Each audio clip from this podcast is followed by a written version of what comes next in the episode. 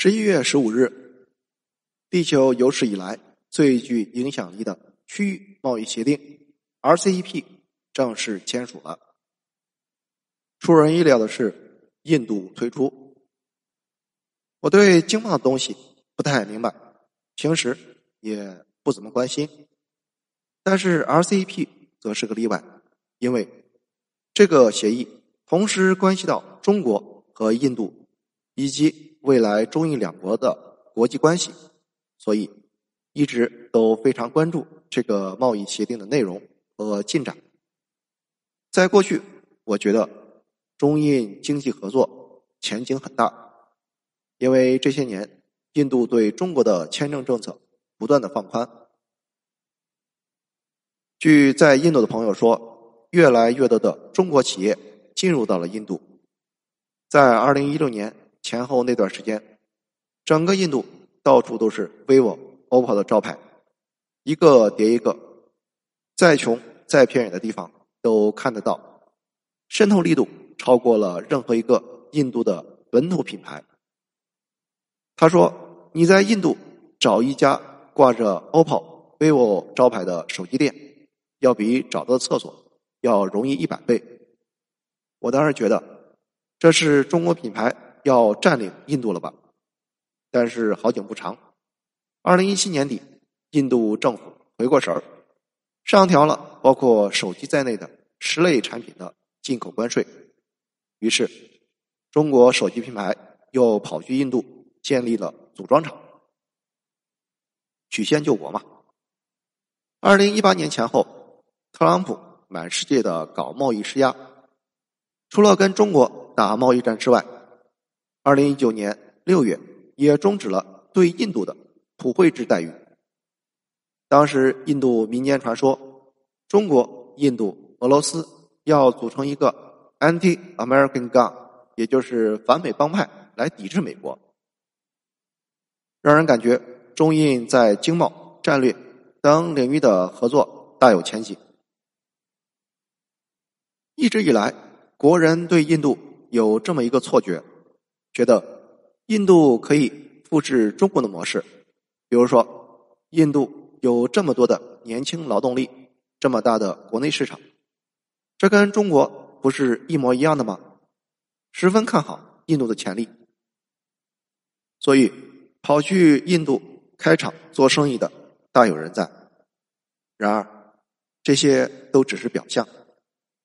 直到去年的十一月份，莫迪。宣布了退出 RCEP，我才猛然意识到，原来印度还是那个烂泥扶不上墙的印度。先来扫盲一下 RCEP，这两天 RCEP 的话题很火，不多说了。我不知道上了年纪的人是不是还有概念？我记得在九十年代有一个词特别火爆，叫欧共体，也就是欧盟的前身。这个 RCEP 相当于东亚版的欧共体，但是相比较而言要松散的多。它并不关注于工会、环保、政府补贴等等问题，仅仅是贸易。RCEP 有十五个成员国，将会联合成为世界上最大的经济体组织，而且这十五个成员国各个国家有比较优势的存在。有些国家的原材料便宜，有些国家的人工便宜。有人均 GDP 超过了五万美元的澳大利亚和新加坡，也有不足一千五百美元的柬埔寨和缅甸。所以，大家可以充分的取长补短，发挥各自的优势，组团搞贸易和制造业。那既然这么好的东西，印度为什么要退出？挑战永远都是和机遇并存的。虽然这十五个国家可以组团去虐别人，但是在他们内部还是需要竞争上岗。在过去，因为有着关税壁垒等等贸易保护措施的存在，国家之间的竞争并不公平。比如说，日本的产品要卖到中国，由于有关税，价格就高，竞争力就比较弱，所以。才会有这么多的国人跑到日本去拼命的买买买，就是为了逃税。然而，现在加入了同一个贸易协定之后，国内的某些行业就不得不面对更加激烈的竞争，要么自我升级，要么被更先进的淘汰。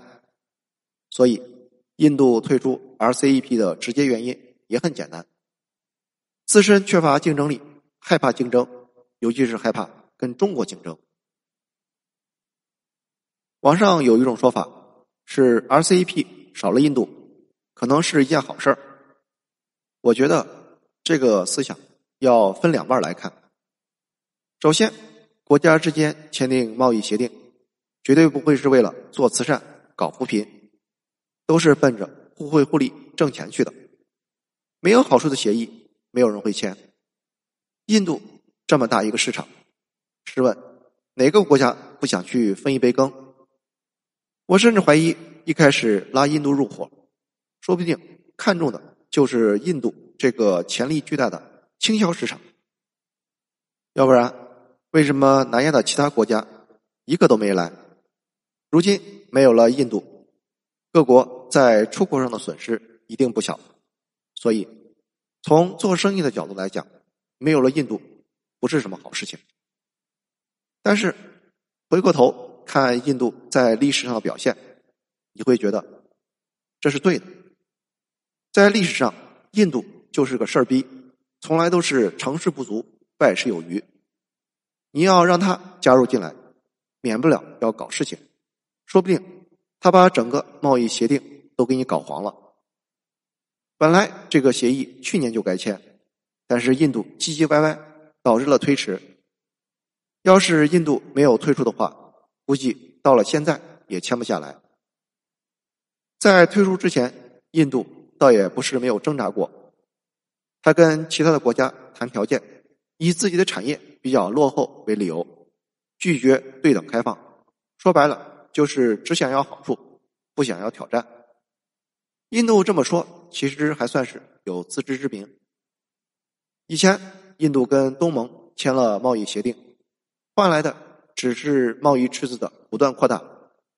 假如他真的加入了 RCEP，并且遵守协定的话，大概率是印度的国内市场被中国、日本、韩国的资本大范围的血洗。血洗这个词儿听起来好像挺吓人的，但是从另一个意义上，你也可以理解为是输血，因为不光是外国商品会进来，外国的资本也会进来，对印度整体经济的发展是有推动作用的。长远来看，最终受惠的则是印度老百姓。但是问题在于，这个推动过程中会清洗到大量的低效率的本土企业，而这些是印度的一部分资本家和小资工农所不愿意看到的。比如说，澳大利亚、新西兰的农牧产品，可能就会摧毁印度现有的小农经济和食品加工业，因为印度的农业。严重依赖政府补贴，现代化程度非常低，而印度比较强势的钢铁、橡胶制造业，本身就是家族企业，寡头垄断，具有强烈的贸易保护主义性质。盘算来盘算去，印度可以输出的则是 IT 服务业和制药业。但是你要知道，在印度，小资工农是执政党的票仓，而财阀。是执政党的金主，票仓和金主觉得现在的日子过得就挺好，他们才不会考虑对整个国家的未来有没有好处。反正你不能让他们丢饭碗。如果是这么看，那么印度退出 RCEP 的原因非常简单，就是保护产业。如果是这么想，那么你就把印度想简单了。具体原因。我们下期再讲。谢谢收听，欢迎评论、点赞和转发。